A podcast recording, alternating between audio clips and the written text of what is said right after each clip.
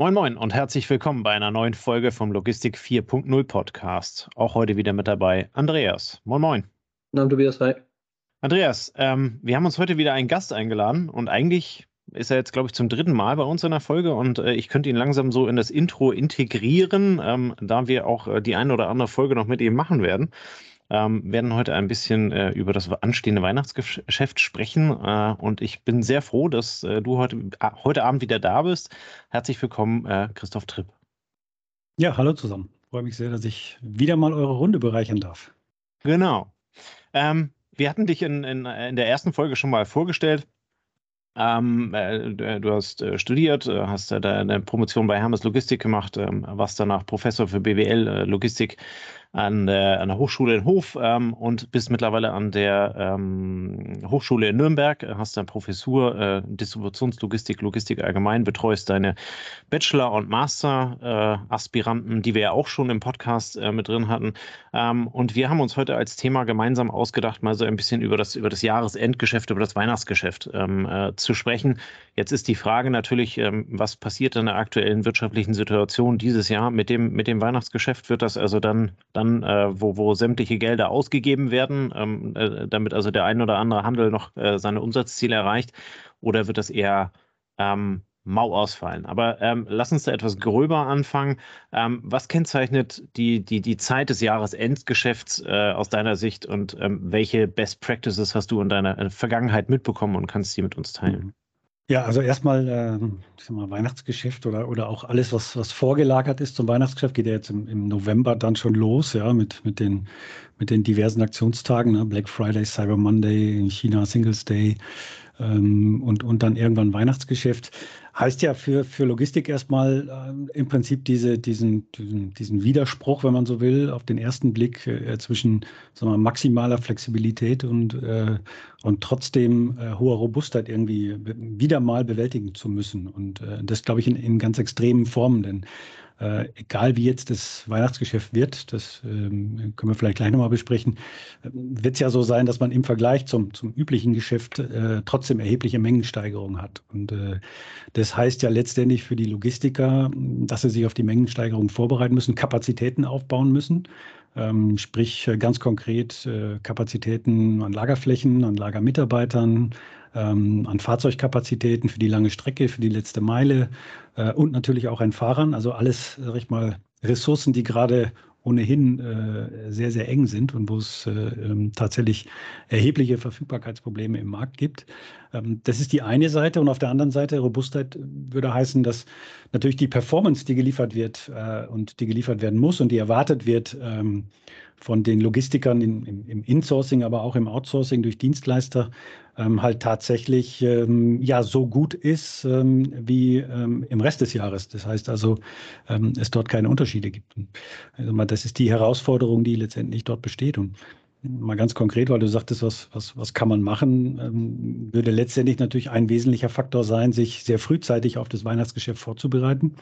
Ich denke, das, das teilt ihr, dass man in vielen Bereichen schon im Juli, August anfängt, ähm, das Weihnachtsgeschäft durchzuplanen äh, und, und sukzessive versucht, Kapazitäten im Markt zu gewinnen. Ähm, das wesentliche Mittel ist sehr häufig äh, eben äh, Outsourcing oder Zeitarbeit eben auch, ähm, wie wir gerade gesagt haben, wo, wo es auch schon erhebliche Engpässe gibt, aber natürlich auch viele andere Lösungen, ja, gerade im Bereich der Technologien ähm, wo man eben sicherstellen muss, dass eben die Abwicklung möglichst einfach, möglichst robust ist für eine hohe Anzahl an Mitarbeitern, die nur sehr kurzfristig im System sind.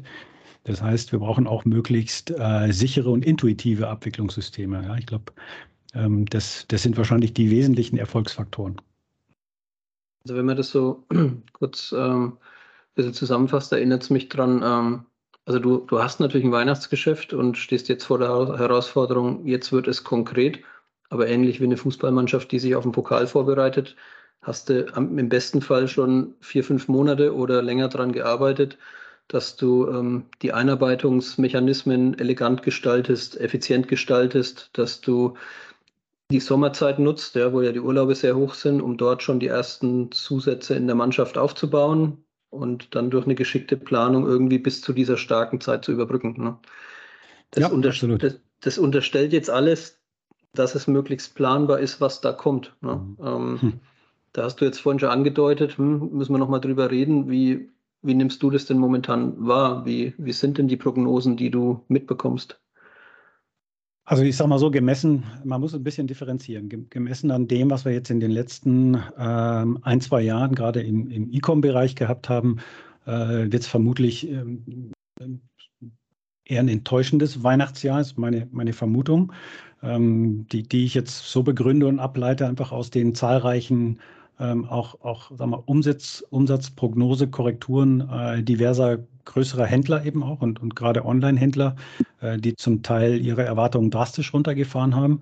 Äh, man, man, man, muss es einfach nur greifbar machen für die Leute. Ähm, wir, was, wir, was wir gerade sehen, ist eine, eine massive Umschichtung von verfügbarem Einkommen.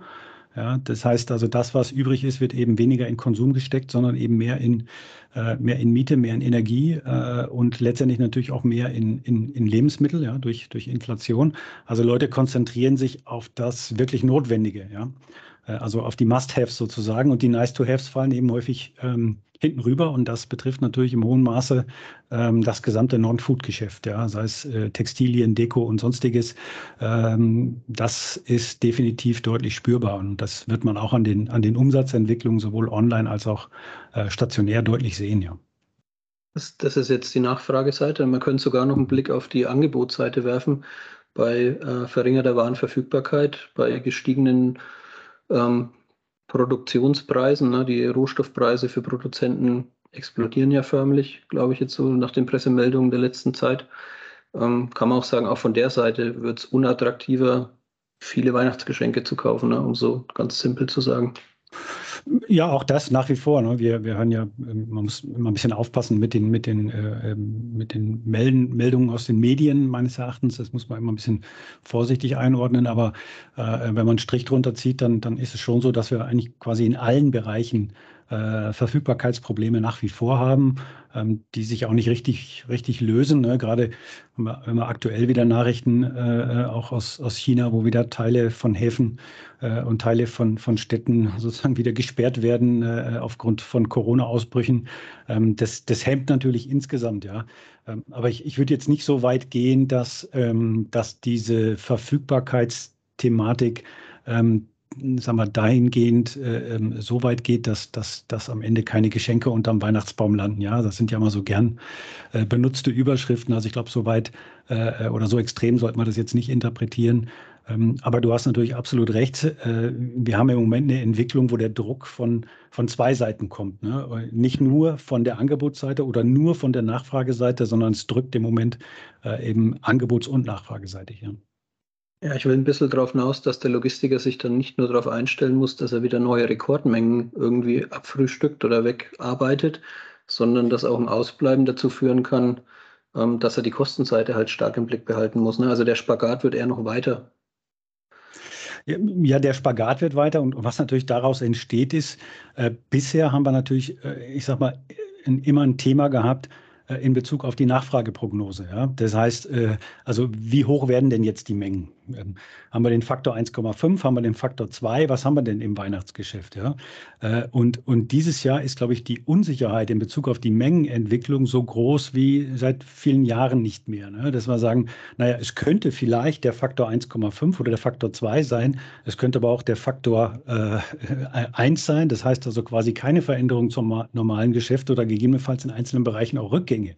Ja, insofern ähm, ist natürlich die, die Kapazitätsplanung im Moment ähm, ja mehr oder weniger wirklich ein Blick in die Glaskugel, ne? noch mehr äh, als vorher. Und, und ich glaube, das äh, ist tatsächlich für die Logistiker äh, wirklich ein Riesenthema und das ist eben den meisten ähm, Händlern äh, und Herstellern eben so in der Form gar nicht bewusst. Ja? Und was natürlich wichtig wäre, ähm, da, da, diskutieren wir ja schon seit, seit vielen, vielen Jahren, wenn nicht sogar Jahrzehnten drüber, dass wir eben viel, viel enger kooperieren, in dem Sinne, dass wir auch bereit sind, relevante Informationen zu teilen zwischen Herstellern, Händlern, Großhändlern, Logistikdienstleistern. Ähm, denn die Dienstleister, die, die machen häufig eine Planung äh, auf Basis sehr, sehr fragil, fragiler Prognosen. Das muss man einfach so sagen. Und, äh, und die Erkenntnis ist äh, noch nicht so weit äh, entwickelt, dass die Dienstleister eine maßgebliche Rolle spielen müssen und wir sie eben sehr intensiv auch einbinden müssen in, in unsere Informationsketten. Aber das Thema Dienstleister, ähm, ne, du hast noch äh, ein paar andere in der Vorbereitung. Also wenn wir uns darauf einstellen müssen, dass wir kurzfristig anpassen müssen, also ein bisschen ähnlich wie, äh, wie beim Training für eine Sportart. Ne? Wenn du nicht weißt, was im Wettkampf auf dich zukommt, bereitest du dich in verschiedene Richtungen vor ähm, oder bereitest dich für verschiedene Szenarien vor, wenn du nicht genau weißt, was, was die Zukunft bringt. Ähm, was kannst du da mal so mitgeben? Ähm, welche Möglichkeiten haben, haben wir denn aus deiner Sicht, damit wir uns flexibel auf die dann sich ergebende Situation einstellen können? Naja, wie gesagt, ich glaube, dass der, der wesentliche Erfolgsfaktor ähm, definitiv in, in äh, möglichst präzisen äh, Prognosen liegt. Ich glaube, das ist ein Thema, ähm, das wird ja langsam auch dem, dem einen oder anderen der sich, der sich sag mal, sehr intensiv eben mit der Logistikabwicklung auch beschäftigt, eben auch klar, dass gerade hier Technologien und Technologieeinsatz wahrscheinlich den größten Hebel haben. Also alles, was irgendwo äh, KI-basiert äh, und Big Data-basiert äh, stattfindet in Richtung validerer Prognosen, ähm, hilft natürlich, hilft natürlich massiv. Das ist das eine. Aber das andere ist natürlich auch, ähm, wenn ich Hersteller habe, Händler habe und Dienstleister habe, äh, die alle ihre Prognosen machen, dann liegt es natürlich nahe, dass die Parteien, so wie wir es eigentlich auch kennen, ja, aus der theoretischen, akademischen Diskussion zu ECR, dass die Parteien ihre, ihre Informationen noch gemeinsam teilen. Das macht ja eigentlich nur Sinn. Ich sage mal, drei, äh, drei Prognosen, die vielleicht fragil sind, äh, ähm, ergeben vielleicht in der Summe dann auch eine richtig gute Prognose. Ja, und man in der, in, der, in der Wissenschaft diskutieren wir seit Jahrzehnten über äh, äh, Collaborative Planning, Forecasting and Replenishment, ja. Und äh, wenn man, wenn man äh, sich anschaut, was davon in der Praxis übrig geblieben ist, dann ist das sehr, sehr wenig. Im Gegenteil, ja. Äh, Händler oder Hersteller verkaufen ihre Abverkaufsdaten äh, eben, eben an entsprechende Unternehmen, äh, Lieferanten äh, in den meisten Fällen, aber sie stellen sie denen nicht zur Verfügung. Ne? Da gibt es wenige Ausnahmen, ähm, die, die das eben auch wirklich professionell betreiben und auch verstehen, dass damit insgesamt die Supply Chain besser wird und letztendlich eben der Kunde im Fokus steht, ja, und die Verfügbarkeit des Produktes beim Kunden und nichts anderes. Äh, und ähm, wie gesagt, da sind wir, glaube ich, was wie, wie, bei so vielen Themen leider auch, ne, da ist die Theorie und die Praxis ähm, immer noch sehr weit auseinander. Kannst du denn, hast du eine Idee davon, warum das über Jahrzehnte, kann man ja fast sagen, dann relativ konstant bleibt. Also es, es muss ja jetzt irgendwie, bei dem, was die letzten drei Jahre passiert ist, müsste ja die Erkenntnis kommen, dass die, das Ergebnis der Supply Chain schon von allen beeinflusst wird. Mhm. Und ist das die Kultur? Ja, ist das irgendwie die Kultur des Einkäufertums im deutschen Handel oder ähm, was, oder ist es der Datenschutz oder was, was wären so, ein, so eine, woran denkst du, dass es liegen könnte? Was würdest du einen Studenten untersuchen lassen, wenn sich jemand mhm. mal auf das Thema stürzt?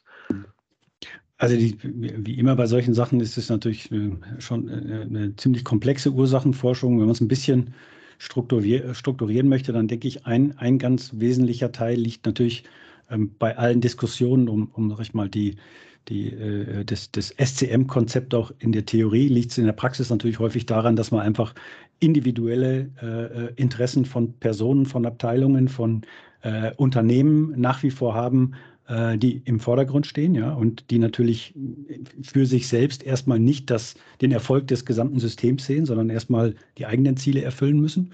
Ähm, das, das, müssen nicht die, die, die, bösen Einkäufer sein, ja, um Gottes Willen, aber es äh, ist natürlich klar, wenn ein Einkäufer äh, möglicherweise äh, ähm, seinen Bonus danach erhält, ähm, wie viel Prozent Einsparung er erhält, dann, dann wird er im Zweifelsfall große Lose ordern, äh, die ihm entsprechende Rabattvorteile sichern, ja, was gleichzeitig vielleicht beim Supply Chain Manager zu erhöhten Beständen führt ähm, und, und ihn nicht, nicht glücklich macht. Ja? Also insofern, da haben wir häufig solche solche Differenzen schon innerhalb der Unternehmen, ja, die, die äh, ungelöst bleiben. Äh, übergreifend ist es natürlich dann eben auch dieses Thema ähm, Selbstoptimierung und Vertrauen. Ja. Jedes Unternehmen hat natürlich ein, eine eigene Agenda, überhaupt keine Frage. Und, und du hast gerade das Thema Daten angesprochen. Ähm, viele haben natürlich die große Sorge, wenn sie Daten teilen mit Lieferanten, was passiert mit diesen Daten? Ja, also man verliert, wenn, sie so, wenn man so will, die Datenhoheit äh, und ähm, das ist sicherlich eines der, der ganz großen Themen, ja, Vertrauen und, und, und Verlust von, von Datenhoheit ähm, als, als wesentliche Gründe, warum die Themen nicht vorangehen, ja. Ähm, es gibt allerdings auch Gegenbeispiele. Ne? Ich weiß, vor, vor einigen äh, Jahren hat, hat DM mal eine gute Initiative gemacht. Ähm, die, die haben das, die haben ähm, so, so, eine Initiative entwickelt, die, ähm, oder eine Plattform entwickelt, die nannte sich COSI, ja? Ähm, ähm, auf der man eben äh, den, den Lieferanten entsprechende Daten zur Lieferperformance, zum Lieferservice, zu Verfügbarkeiten und Ähnlichem eben auch preisgegeben hat, ja, anhand von bestimmten Kriterien, ähm, aber eben auch, auch frei zugänglich gemacht hat. Ja. Das heißt, äh, eben nicht bepreist hat, sondern sich letztendlich bewusst davon erhofft hat, dass der Lieferant dadurch in seiner Planung einen Vorteil hat, was letztendlich aber wiederum zum Vorteil ähm, des Kunden DM eben gekommen ist in, in, in Bezug auf Verfügbarkeit von, äh, von Waren und damit eben auch Umsatzsicherung in Richtung des Kunden. Also das sind so Ansätze, wo man eben diese Beispiele erkennt, wie man ein Stück weit aus seiner eigenen, aus seinem eigenen Schneckenhaus sich herausbewegt äh, und, und zumindest mal in Richtung der Lieferanten stärker und enger äh, kooperiert. Ja, also wie gesagt, es gibt schon Bestrebungen, aber offensichtlich sind eben die, die Hürden in Bezug auf Daten und Vertrauen und Selbstoptimierung ähm, immer noch sehr hoch. Wäre dann so das Gegenteil von der Open Book Kalkulation, dass ein Lieferant sagt, ich, ich bin eh schon nackig hier, kannst du noch gucken, wo mhm. du noch was sparen kannst. Und dass dann der Händler sagt, jetzt gehe ich auch sehr offen mit meinen Daten um, ähm, in der Hoffnung darauf, dass es unser, unsere Beziehung so sehr stärkt, dass wir beide davon profitieren. Was ja bei den jetzigen Herausforderungen aus dem, aus dem Außenverhältnis, aus den Rahmenbedingungen, aus der, aus der Wirtschaft ähm, ja ein sehr, eigentlich ein sehr guter Ansatz ist. Ne? Es ist wie in so einem Notfallmodus. Was können wir tun, damit wir beide noch weiter existieren? Absolut. Ich meine, es gibt natürlich noch, noch, noch zwei andere äh, ähm, Ansatzpunkte, ne? wenn man so an, an, an Peaks denkt und, und in der Frage, wie kann ich jetzt irgendwie mit, mit, mit Peaks umgehen, wie kann ich die managen. Die sind allerdings, äh, ich sag mal so, sehr logistikorientiert. Ne? Da, da, da überschätzen vielleicht manchmal die Logistiker ihren Einflussbereich. also das, das eine ist natürlich, was wir uns als Logistiker, sage ich jetzt bewusst, wünschen würden, wäre natürlich, dass man jegliche Art von äh, Promotion-Aktivitäten, insbesondere Preisreduzierung, vollständig vermeiden würde. Ja, weil das wissen wir aus der Praxis heraus, dass, auch wenn das dem Endverbraucher gar nicht so bewusst ist, aber das initiiert natürlich immer eine erhebliche Mehrsnachfrage und damit eine erhebliche Mehrmenge. Also wenn wir jetzt ganz konsequent wären und sagen würden, wir fahren wirklich so eine Art Dauerniedrigpreisstrategie, wie es einige wenige Händler machen. Jetzt bin ich wieder beim Beispiel DM, ne, die das in Deutschland zumindest sehr sehr konsequent äh, schon, schon seit einiger Zeit eben umsetzen, äh, dann, dann vermeide ich natürlich künstlich erzeugte Nachfragespitzen, die auch irgendwie Peaks sind, vielleicht jetzt nicht zwingend in Bezug aufs Weihnachtsgeschäft, aber die eben ähnlich wirken letztendlich auf die Logistik. Ähm, das Zweite ist natürlich, ähm, was, was sicher auch immer interessant ist, da setzen wir so am Thema Lieferzeit an und, und, und Lieferfrequenz an. Denkbar wäre natürlich auch, dass man tatsächlich mal einen umgekehrten Weg geht und sagt, man nutzt Zeitreserven und Zeitpuffer, die ich eigentlich habe in der Kette, die nutze ich zur Glättung und Auslastungsoptimierung.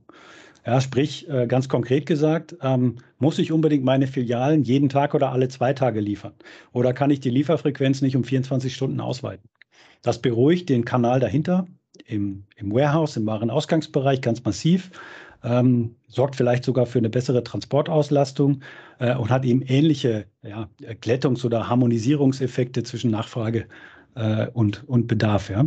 Ähm, das kann funktionieren, aber es hängt natürlich auch sehr vom Geschäftsmodell ab. Ne?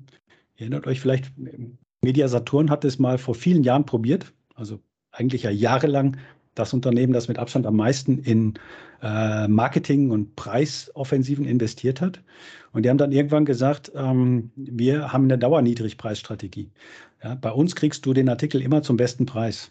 Und wenn du ihn irgendwo anders günstiger findest, dann ähm, kriegst du bei uns den günstigeren Preis. Ja? Oder dann, ja, dann, dann bist du in der Lage, auch diesen Preis zu bekommen.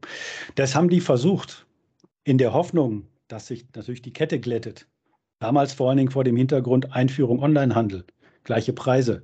Ja, und es hat überhaupt nicht funktioniert. Es ist gnadenlos gescheitert und die haben relativ schnell wieder umgestellt auf ihre, äh, sag mal, klassische aktionsbasierte äh, äh, Ausrichtung, die sie eben im Vertrieb dann haben. Ne? Also das hängt schon auch sehr stark vom, vom Produkt, vom Artikel, vom Geschäftsmodell eben auch ab, ähm, ob, ob so eine so eine Dauerniedrigpreisstrategie zur Glättung dann wirklich auch äh, etwas ist, was man umsetzen kann es ist halt Also Absatz, ähm, ist halt doch auch Aufmerksamkeitsmanagement, ne? Und wenn du da dich völlig zurückziehst, also ich kann es jetzt einfach nur aus der privaten Erfahrung bei den bei den Möbelhäusern ist es auch ganz gut beobachtbar. Ne? Da gibt es eine Differenzierung. Die einen hauen verschiedene Aktionen raus mit mega Rabatten und die anderen positionieren sich über Monate mit dem gleichen Claim, ja, ähnlich wie du sagst. Bei dem Claim muss halt auch die Supply Chain dann eigentlich die effizienteste sein. Ne? Sonst ist es langfristig eventuell ein Draufzahlgeschäft. Ja, absolut. Das ist definitiv so. Und bei Möbeln müssen wir ja leider auch feststellen, da sind zwar äh, permanent äh, ähm, mehr oder weniger eigentlich wöchentlich Aktionen, äh, Geburtstagsaktionen, Abverkaufsaktionen, Mehrwertsteuersenkungsaktionen und was auch immer alles. Die sind ja kaum noch zu differenzieren. Das Blöde ist nur, dass die Wartezeiten und Lieferzeiten eben dementsprechend lang sind. Ne? Was offensichtlich dafür spricht, dass es so ist, wie du gerade gesagt hast, dass die Supply Chain noch nicht so, äh, wie soll man sagen, robust ist, ja, äh, wie man es vielleicht als Kunde erhoffen würde. Ja, Jetzt sind wir in der Logistik, im Handel, äh, sind wir nicht die einzigen äh, Wirtschaftstreibenden. Es gibt auch andere Bereiche mit ähm, großen Peaks, äh, Gastronomie, Eventmanagement. Jetzt äh, sagen wir noch Produktion von staatlich geförderten Investitionsgütern wie die PV-Anlagen oder jetzt mhm. vielleicht die Wärmepumpen im Moment. Lässt sich aus deiner Sicht von dort irgendwo, lassen sich von dort Erkenntnisse ähm, aus dem Umgang mit Peaks ähm, rausziehen für uns als Händler, für uns als Logistiker? Also ich würde, glaube ich, die Frage fast eher umgekehrt stellen. Ja, ich habe zwar gesagt, wir sind nicht in allen äh, äh, Dingen schon gut, ähm, aber ich glaube, viele der Erkenntnisse, die wir äh, im Prinzip permanent sammeln aus, aus, äh, sagen wir, aus unseren künstlich erzeugten Peaks, aber auch aus den sagen wir mal, Feiertags- äh, und saisonal bezogenen Peaks, äh, könnte man eigentlich weitergeben und transferieren auf den einen oder anderen äh, Bereich, den du gerade genannt hast. Ja? Ich meine, klar, Event-Management, wenn man es so will, ist natürlich jeder, jedes Peak äh, und jede Peak-Phase ist natürlich irgendwie eine Art äh, Event-Management. Ja? Äh, wenn, man, wenn man sagt, das ist so eine Art Mini-Projekt mit einem definierten Anfang und einem Ende äh, und, und erheblichem Planungsaufwand, dann ist das so. Ja? Ähm, um konkret die Frage zu beantworten, ich sag mal, ich glaube nach wie vor ein wesentlicher Erfolgsfaktor, den wir gerne schreiben und sagen, aber den wir nicht richtig umsetzen, äh, ist nach wie vor äh, tatsächlich eine sehr, sehr enge Kooperation aller beteiligten Partner. Wenn ich an Gastro und äh, sonstige Events denke, dann braucht der Ausrichter äh, genauso äh, detaillierte Informationen darüber, wie viele Leute kommen, wie viel, äh, wie alt diese Leute sind, wie viel die denn wohl trinken, wie viele Kinder dabei sind, was denn gegessen werden soll, wie lange die Feier geht? Äh, und und und. Ja. Und äh, wenn ich das jetzt übertrage auf unsere Themen, ähm, dann sind das vor allen Dingen mal ganz wichtige Informationen in Bezug auf, welche Bestände liegen eigentlich wo in der Supply Chain, welche Bestellungen sind getätigt worden und werden zukünftig getätigt?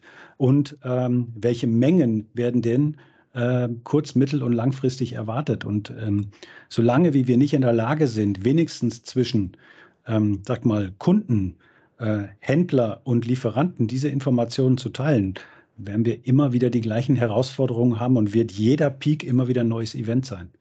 Ja, da werden wir nie Lerneffekte haben. Und ähm, das ist, glaube ich, die, die, die wesentliche Botschaft, ja, die man, die man ähm, den Beteiligten geben muss. Ja. Aber ist das denn, ist das denn realistisch, ähm, das so anzunehmen? Also ich verstehe das Gedankenmodell dahinter. Mhm.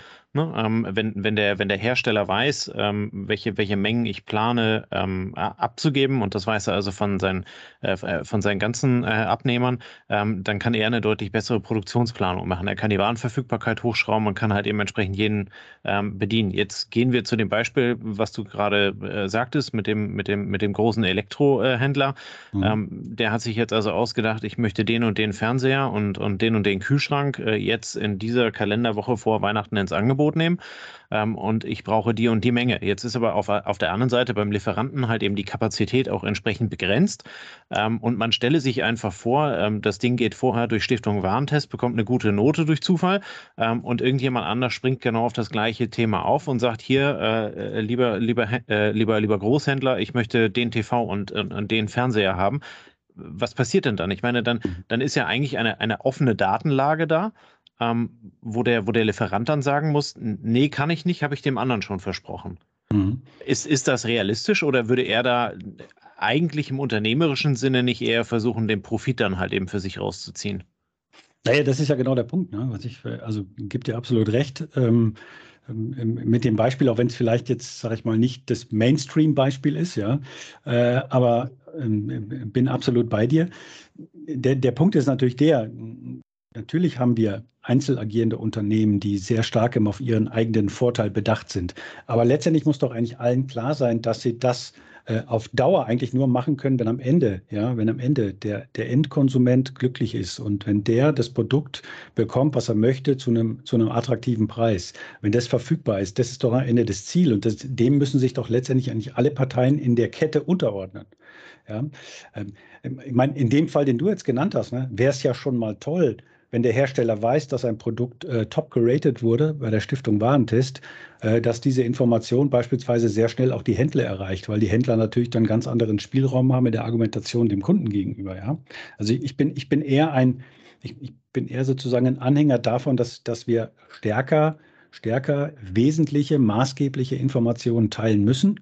Ob das am Ende so ist, wie wir das in der Theorie fordern, äh, in so einer Art CPFR-Modell, ja, wo jegliche Art von Abweichung kommentiert und argumentiert und erklärt werden muss. Ähm, das ist was anderes, ja. Aber wir bewegen uns in vielen Bereichen immer noch in, ähm, ja, ich will jetzt nicht sagen, in einem, in einem sehr traditionellen Stadium, wo wir einzig und allein auf den eigenen Vorteil schauen, ja, ähm, und, äh, und viel zu, viel zu wenig übergreifend planen und auch, sag mal, vorausschauend eben entsprechende Partner mit einbinden. Ähm, nur mal, um das nochmal konkreter zu machen, ja. Ähm, ich kenne ein Beispiel aus dem Onlinehandel. Ähm, das, ähm, da, da, werden, da werden Aktionen gefahren von äh, weißer und brauner Ware, in dem Fall was weiße Ware. Ja, das klassische Zweimann-Handling in der Zustellung. So, und diese Aktionen werden möglichst geheim gehalten, damit bloß kein Wettbewerber weiß, dass dieses Unternehmen eben eine Preisaktion mit kostenloser Zustellung plant. Ja? So, und da wundert sich dann plötzlich der Dienstleister, der das Zweimann-Handling übernimmt, warum plötzlich am Tag X äh, doppelt so viele Wechselbrücken äh, vor seinen Umschlagszentren auftauchen, weil er von der ganzen Aktion nichts gewusst hat. Mit dem Kommentar des Händlers, ja, ich wollte es dir ja nicht sagen, weil ich ja nicht wollte, dass die Konkurrenz mitbekommt, dass wir diesen Tag planen, nicht, dass die dann aufspringen können und ähnlich agieren können. Ja, und, und das ist ein Beispiel dafür, wie ich sage, wo, wo man, wo einfach eine völlige Ignoranz händlerseitig dann auch da ist und auch vom Dienstleister überhaupt gar nicht erwartet werden kann, dass er innerhalb von einem Tag oder einem halben Tag plötzlich äh, doppelt so viele Kapazitäten für die letzte Meile abbaut. Und jetzt bin ich wieder beim Kunden. Das Ergebnis des Ganzen war dann am Ende, dass die Lieferzeiten für die Kunden erheblich länger waren, äh, als eigentlich vom Händler dem Kunden gegenüber kommuniziert und versprochen. Das heißt, am Ende war der Kunde not amused, auch wenn er die Lieferung umsonst bekommen hat. Er hat sie aber zwei oder drei Tage später bekommen, weil einfach das Mengenthema in den Umschlagszentren des Dienstleisters äh, völliges Chaos produziert hat. Ja, und äh, das meine ich sozusagen mit dem Bewältigen von Peaks und auch solcher Aktionen, dass wir, dass manchmal der Informationsaustausch, glaube ich, ganz einfach wäre. Ja, ich rede jetzt nicht von Hightech äh, Kommunikation auf irgendeine Art und Weise, sondern einfach eine vorausschauende Planung und Integration der entsprechenden Spieler. Ne? Na, also äh, gehe ich vollkommen mit, bin ich vollkommen bei dir. Ähm, nur, nur sehe ich halt eben in der Endausbaustufe dann halt eben so eine gewisse Problematik, wenn du dann halt eben, wenn, wenn, wenn ein Händler nicht als Monopol auftritt, sondern halt eben an verschiedene Abnehmer verkauft. Ne? Da kommt er halt eben irgendwann in die Bredouille rein, dass er da quasi Prioritäten ähm, machen muss oder vornehmen mhm. muss, um, um, äh, um sie halt eben entsprechend zu beliefern. Ähm, ich glaube, im Kern sprechen wir aber von dem, von dem Gleichen. Ne? Wir haben ähm, äh, vielleicht ist das sehr pauschal ausgedrückt und das ist immer nur mein Eindruck. Ähm, aber gerade gerade in unserer Gesellschaft ähm, sind wir auf den eigenen Vorteil, wie du es gerade gesagt, bedacht und denken gar nicht weiter. Ne? Dass, äh, wenn wir wenn wir über Kommunikation, das muss ja nicht unbedingt heißen, dass wir hingehen und sagen, ich will das und das Produkt, äh, Produkt zu dem und dem Preis so und so oft von dir haben und zwar dann und dann, ähm, sondern halt eben einfach die die vorgelagerten Stellen in der Supply Chain mit in die Planung mit reinnehmen und nicht dann halt eben durch Zufall einfach zu bombardieren, ähm, weil letzten Endes ähm, Peaks, sei es jetzt das Weihnachtsgeschäft oder irgendwelche anderen ähm, Peaks, die wir über das Jahr haben, und davon gibt es ja einige, ähm, äh, bedeuten ja logistisch immer eine Katastrophe letzten Endes. Ne? Und je mehr du dich halt eben auf diese Katastrophe vorbereiten kannst, desto besser kannst du sie am Ende dann halt eben logistisch auch abhandeln. Also insofern sind wir, glaube ich, einer Meinung. Ja, total. Am, am Ende geht es um den Kunden, ja. Der, der, der Kunde ist eben, eben mittlerweile äh, sehr, sehr illoyal geworden und man hat, man hat fast nur eine Chance. ja. äh, beim, beim Kunden und äh, ansonsten droht der Shitstorm. Äh, und, und das heißt letztendlich, dass ich tatsächlich äh, auch das erfüllen muss, was ich dem Kunden gegenüber verspreche. Also, äh, und, und das geht letztendlich nur in einer intensiven Zusammenarbeit aller Partner. Das ich glaube, wir sind alle in solchen Mechanismen gefangen, ne? dass man für, die eigene, für das eigene Unternehmen arbeitet. Aber es erinnert schon, wenn du so beschreibst, an einen Trainer vor einer Fußballmannschaft von kleinen Kindern, der sagt, ihr müsst zusammenspielen, damit ihr das Tor schießt. Ne? Ähm, wenn jeder von euch nur Tore schießen will und ihr nicht zusammen, nicht den Pass rübergebt, das, das ist schon, also ja, da ist schon die Frage, entwickelt sich dann der Handel, entwickelt sich die, die Supply Chain auf die nächste Stufe eines, eines Zusammenspiels. Ja. Also um in deiner Sprache zu bleiben, äh, äh, ja. ähm, Andreas, die Frage ist jetzt, wer ist der Neuner? Wer ist der Sechser? Wer steht im Tor? Ne? das, das ist jetzt ja. die spannende Frage. Also du bist heute voll auf Fußball, ich merke das. Ja, ich, ich, ich weiß nicht, aber so habe ich es mir gerade, wenn ich es mir so vorstelle, wie du, wie du das so beschreibst, natürlich wissen alle, die im Handel tätig sind und in der Logistik, dass es, dass es so besser wäre. Ne? Aber es, es gibt, wie du sagst, ähm, Anreizmechanismen für alle Beteiligten und wenn sie aus der Wirtschaftlichkeit an sich selbst kommen und jetzt mit dem aktuellen Umfeld vielleicht auch noch aus der aus der Angst, wir müssen, wir müssen einen Gewinn machen, ne? sonst haben wir irgendwie in, in zwölf Monaten ein Problem mit, der, mit dem Thema Liquidität oder so. Ähm, und dann ist schon spannend, ob man diese nächste Stufe erreicht, um sich auf eine Seite vom Tisch zu setzen, um ein Ziel ins Auge zu fassen, nämlich gemeinsam wollen wir das zum Erfolg führen. Ähm, aber ja, also ist ein Thema, was man mitnehmen sollte, was man für sich vielleicht mal überlegen sollte. Und der erste Schritt ist ja vielleicht schon der wichtigste Schritt, nämlich zu sagen, ich spreche mal mit dem, next, mit dem nächsten Glied in der Supply Chain über das Thema Weihnachten, Saison. Wie laufen die nächsten drei Monate? Was ist deine Meinung? Ich muss es ja nicht annehmen. Ne? Ich kann auch mich langsam rantasten, das Vertrauen langsam aufbauen. Dann, dann ist es, glaube ich, der richtige Weg. Also deswegen vielleicht ein, ein Satz noch dazu. Ähm, deswegen ist es umso spannender, weil ihr vorhin gesagt habt, äh, ähm, ähm, ist das nicht jetzt eigentlich eine Situation, die so schwierig ist, angebots- und nachfrageseitig, dass, dass es eigentlich klar ist, dass man äh, äh, zusammenarbeiten muss? Das ist jetzt gerade die spannende Frage. Vielleicht ist es jetzt auch wieder eine Situation, wo jeder noch mehr auf sich selbst schaut. Ja, ähm, wo er vielleicht eigentlich weiß, wir müssen für Robustheit und Resilienz eigentlich äh, intensiv zusammenarbeiten, aber wir machen das nicht. Ja, und äh, da bin ich mal gespannt, wenn wir jetzt mal äh, ein, zwei Jahre weiter sind oder vielleicht auch nur ein paar Monate, äh, was da unsere Quintessenz ist. Ne? Führt das Ganze zu mehr Kooperation oder führt es zu noch mehr Egoismus? Mhm. Ähm, kurze vorletzte Frage, die ich dir ganz gerne stellen äh, würde. Ähm, jetzt sind wir ja gerade in das neue Semester gestartet. Ähm, äh, die, die, die neuen ähm, Studis sind an der Uni, ähm, äh, haben sich die letzten zwei Jahre schön die Hände gerieben, dass sie in die Logistik gehen und auf der Seite der Gewinner stehen. Ähm, was, was erwartet die Studis äh, im, im Vergleich zur, zur Vergangenheit? Womit werden die jetzt auf einmal konfrontiert und worauf müssen sie sich einstellen? Also das Semester startet bei uns ja an den äh, Fachhochschulen am 1.10. beziehungsweise ähm, am 4.10. mit den ersten Vorlesungen. Äh, was erwartet die? Also vielleicht jetzt mal ganz plakativ, äh, würde ich jetzt mal sagen, ähm, so viel Präsenz, wie es geht, ja, äh, und so lange, wie es geht. Das, das hoffe ich mal, da drückt man die Daumen. Ähm, das zweite ist inhaltlich, glaube ich, haben wir eine ganze Menge ähm, an Themen, die wir aufgreifen können. Ähm, also ähm, das, was wir gerade auch schon diskutiert haben, Angebotsverknappung auf der einen Seite und irgendwie völlig verrückte Nachfrage- und Prognosekurven auf der anderen Seite. Das gibt sehr viel Raum zur Diskussion. Ähm, da ist ja irgendwie jeder auch mit dabei. Ähm, und, und da werden wir darüber diskutieren, wie wirkt sich das auf Logistiknetzwerke aus. Ähm, insgesamt ist eigentlich das Erstaunliche im Moment äh, in meiner Wahrnehmung, dass der Arbeitsmarkt für die ähm, Logistiker, ähm, insbesondere jetzt für die Masterleute, äh, im Moment offensichtlich sehr gut zu sein scheint. Ähm, ich habe jetzt tatsächlich direkt einige mitbegleiten dürfen, die, die wirklich sehr attraktive und interessante Posten haben. Also ich habe den Eindruck, um deine Frage ganz kurz zu beantworten, äh, Tobias, ähm, ich glaube, dass die aktuellen Herausforderungen äh, umso mehr ähm, konzeptionell denkende und analytische Leute ähm, notwendig macht in den Unternehmen. Und das haben die Unternehmen auch, auch größtenteils auch erkannt. Mhm. Sehr gute Antwort. Super. Vielen lieben Dank.